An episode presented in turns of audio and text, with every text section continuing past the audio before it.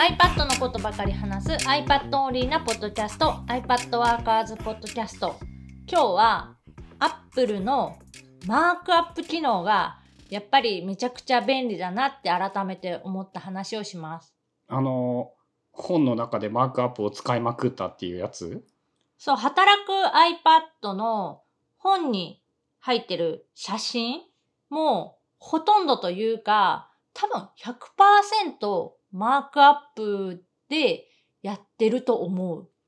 その、一般的によくある iPad の操作説明っていうか画面を見せて説明するときにスクリーンショットが本に載っているんだけれどもスクリーンショットのままだと分かりにくいからここをこうするみたいな説明がまあ大体どんな本でもあるよね。でその説明が春菜は本当に全て本当に全てだと思う。全てその Apple Pencil での手書きのみで成立させた。うん。記憶にある限り。うん。は、そうそう、それ、あれだよね。俺が前に、春菜に本の紹介をしてくれって言われて、ブログで書いたんだけど、その、すごいなと思って。そして、当たり前だけど、それができたら、めっちゃ、その素早くお仕事を済ませられるよね。そう、めちゃくちゃ早いのよ、これ。その、どうやってるかっていうと、まあ、基本が iPad のその操作説明とか画面の説明なので、まず iPad でそのスクリーンショットを撮ります。スクリーンショットも今はまあボタン、ボリュームボタンと電源ボタンのところ、トップボタンか、をカシャって押すと自動的にスクリーンショットが撮れる。もしくは、まあ、Apple Pencil で画面の左下隅から中央に向かってスワイプすると画面のスクリーンショットが撮影できる。で、撮影をして、で、撮影されたら、左下隅からスクリーンショットを撮った場合は、なんかちっちゃなサムネイル画像みたいなのが一瞬ピヨンって右左下に出るから、そこをタップすると、えっと、そもう直接そのマークアップ画面に入れる。その、あとそれに書いたらおしまいってことやんね。で、えっと、写真アプリに、まあ、保存はされるから、それを使わない場合は、写真アプリからそのスクリーンショットを開いて、えーマークアップ、編集ボタンから鉛筆マークをタップする。もしくは、Apple Pencil で画面パチってすると、もう、そのままマークアップ画面に入れる。あ、えっ、と、写真を開いて Apple Pencil でタップすればいい？いや、編集を押してからタップするタッ。プする。まあちょっと面編集画面では、画面のリサイズっていうか、トリミングとか回転とか、あの、色調補正みたいな、それができる画面になるので、そこでペンを使ってタップすると、えーマークアップの画面になる。で、そのマークアップの機能で、例えばで言うと、その補助機能として直線がきちんと直線に書けたりするから、四角とか矢印も綺麗に書けるし、春菜が手書きで書く文字は、なんかフォントみたいな文字だから、手書きフォントみたいな手書き文字を書くんだよね。から、なんか、そのまま使ってしまえば通用してしまう。だって定規使わずにさ、直線めっちゃ簡単に書けるし、あれはもう、その圧倒的メリットだよね。そのデジタル作画っていうか、デジタル図ら使いのメリット。まあ難点というか、とレイヤーの機能がないので、その色を塗ったりとか、こうちょっと凝ったことをしようと思うと少し難しくなったりはするんだけど、この働く iPad で使っているような、まあ、ここを押すんですよとか、丸をつけるとか、矢印を書くとか、ちょっとしたコメント、こういうこういうことですよっていうようなコメントを書く分には、そのマークアップでもう必要十分。まあ、あの、特性として、春菜さんがその字とかが、なんて言うんだろう、綺麗だから、えっ、と、本でも通用しているとかはあるけど、でも、人に見せるレベルでも、丸と矢印綺麗に書けたら、まあ、あと文字は最悪、そのタイピングで重ねてあげれば、割と結構いけるよね。タイピングできるんだっけ ?iPhone とか iPad で簡単に、その、マークアップで。えっと、多分次の iPadOS16 でメニューが多分増えるはずで、マークアップに、なんかプラスのボタンがついて、あ、でも写真アプリから行くマークアップ機能には、今でもテキスト入力と、あと拡大みたいな、なんか一部を拡大するうん、あの、ルーペ機能みたいなやつだよね。とかがあったから、多分いける。だからその図形は直感的にペンシルで引けて文字はタイピングをして説明を加えてあげれば、えーまさに iPad の得意なことを iPad で素早く仕事をするということが実践できる具体例の一つ？そう、よく聞かれるのが、なんかまあ、仕事に iPad を使うのに、一番最初何から始めたらいいですか？みたいな質問を結構多くもらうんだけど、と一つはまあ、そのちょっとしたメモとして iPad を使う。まあ、クイックノートとか、まあクイックメモとか、インスタントメモを使って、iPad でさっとこう、メモが取れるっていうのを体に覚えさすのが、まあ、まず一つと、もう一つがそのマークアップ機能で、写真だったり、PDF のファイルだったりに、直接その書き込みができて、まあ、保存ができる状態。で、さらに、えっ、と、まあ、えっ、と、条件はいろいろあるんだけど、その書いたものを全部元に戻す、リセットする機能とかもあるから、結構その、そこからスタートすれば iPad を使いやすいんじゃないかなっていう話はよくしてる。俺地味なところでね、あの、市民プールに行くときにね、市民プールじゃないか。毎回ね、あの、名前書いてね、体温を書いて、住所を書いてみたいなことをやらないといけないんだけれども、春菜さんに教えてもらって、その、PDF ファイルに名前とかその、毎回変わらない情報だけを書き込んだものを Apple Pencil で入力して、それを大量にプリントアウトすることで、名前を書く手間を減らすみたいなテクニックを教えてもらって、結構重宝している。あれも、指ではやっぱ名前書けないよね。さすがにちょっと。Apple Pencil がないと辛いなっていうのはやっぱ思った。だから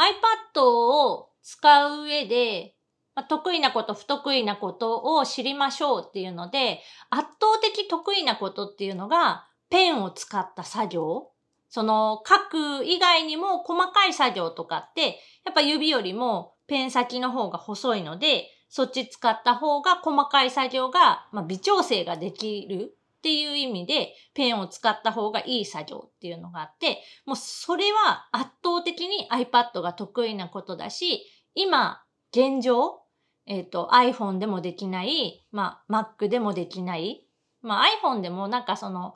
スタイラスペンみたいな、Apple じゃないやつ使えばできなくはないけど、まあ、画面の大きさとかいろんな制約を考えると、Apple Pencil がもうナンバーワン。そのね、そういえば思い出したけど、えっと、ちょっと前に、あの、アトミックシンキングの下読みをしてもらった時に、その、こういう Apple Pencil と iPad 使ってもらうと便利だと思いますっていう感じで伝えたら、多くの人がその送った PDF にペンシルで直接赤入れをして、その反応を返してくれるみたいなことをしてくれたりして、それを仮に紙にプリントアウトしてなんとかっていうようなことを考えたりとか、その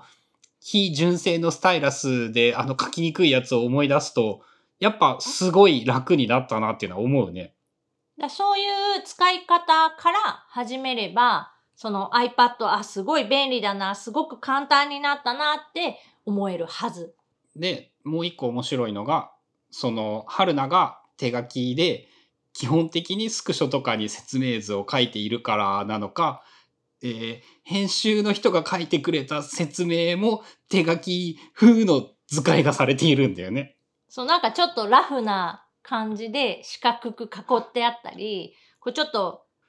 ザラザラした感じのペンみたいなので、指の形が書いてあったりする。で、超面白いのが、その、春菜のやつとテイストを合わせてはいるんだけれども、えっ、と、多分 Apple Pencil でもなくって違うやり方でやっているから、えー言われて確認すると明らかに違う。なので、もし手元に、えー働く iPad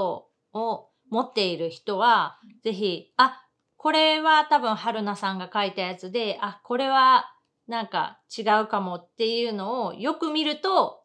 違うっていうのがわかるので、ぜひ探してみてください。いっぱいあるよね、どっちも。いっぱいある。ヒントとしては、春菜は、えっ、と、ほとんど鉛筆ツール、あの、アップルのペンシルキットに入っている鉛筆ツールを使っているので、ちょっとそのザラザラした感じになってるはず。で、編集の人もちょっとザラザラしてるけど、ザラー度が弱い。なんかね、多分イラストレーターとかで、えっ、と、ザラその風。ザラ風のペンを選んで書いてくれてる、載せてくれてるような感じ。で、その面白いのが、そっちの場合、あえて多分厳密じゃない四角とかの囲い方をしているよね、丸とかが。うんちょっと崩れてる。潰してある感じ。ぐにゃんってこう、ちょっと変形がかかってる感じにはなってる。で、春菜の場合、そのペンシルの機能を使っているから逆にぴったりとした四角なんだよね。あ、でも四角に関してはあ手で書いてる。あえて。それはね、やっぱそのさ、訓練によって直線を書く能力が高いからできることだよね。丸に関しては割とその清書機能というか綺麗になる機能を使うことが多いんだけど、四角はね、なんかあの、全部が綺麗に閉じてるのがあんまり好きじゃなくて、四隅っていうの。あそこが全部くっついた綺麗な四角よりも、ちょっとこう隙間が空いてる四角の方が 難、しい。そういうのあるんや。まあ、あの、うん、ある。で、それを表現するために、えっ、と、その聖書機能を使うとできる時もあるんだけど、その失敗すると全部が繋がった綺麗な四角になってしまって、それをわざわざ消しゴムで消すのもなんか違うなと思うから、よくあの手書きでちょっとラフなその少し隙間の空いた四角はフリーハンドというか手書きで書いていることが多い。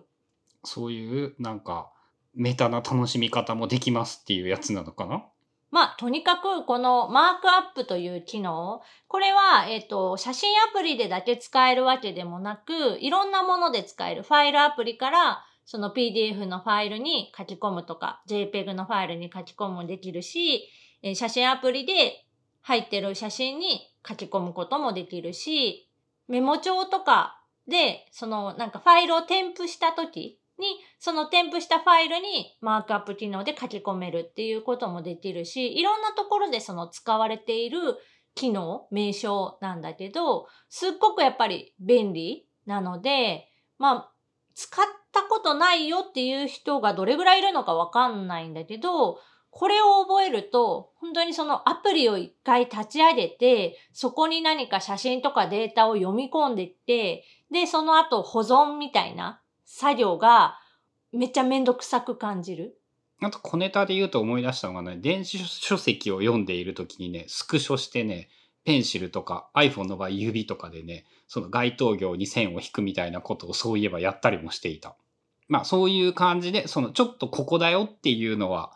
iPhone でもその必要最低限ならできるし、Apple Pencil ならまあまあ綺麗にできる。そう書類とかもらって、ここをこうしたいっていう時の、ここっていうのをどう指定するか。テキストベースでもしそれをなんか言うとしたら、何行目のここですね。何段落とか何文字目のみたいな、そういう説明になるのって、お互いなんかめんどくさい。読む方もめんどくさいし、書く方もめんどくさいみたいな。それがマークアップ機能を使うと、ここですみたいな、なんか波線引いたり、マーカーで色を塗ったりとか、赤い矢印書くだけでも、すごいわかりやすくなるので、まあその、ちょっとした時にも使えるし、えー、春菜のように、えっと、本の 挿絵というか、差し楽するために。にも使えるので、とても便利な機能だと思います。ということで、今日は、えっ、と、iPad で使う、まあ、マークアップ機能っていうのが、どう考えても楽で便利だよっていうお話でした。体感何倍ぐらい？えー、3、4倍？かかる？そのパソコンをもし使っていたら。うん、というかもう、心理的ハードルが高くなりすぎて、昔と比べたら、その、今やろうにならない。番組への感想やリクエストなどは、シャープ iPadWorkers のハッシュタグをつけてツイートしてください。本の内容に関することなどは、シャープ、ひらがなで働く iPad。これあの予測変換とかだと大体みんなあの漢字にされるって言われるんだけど頑張ってひらがなにしたハッシュタグをつけてツイートしてください。それではまた来週 iPad ワーカーズポッドキャストでした。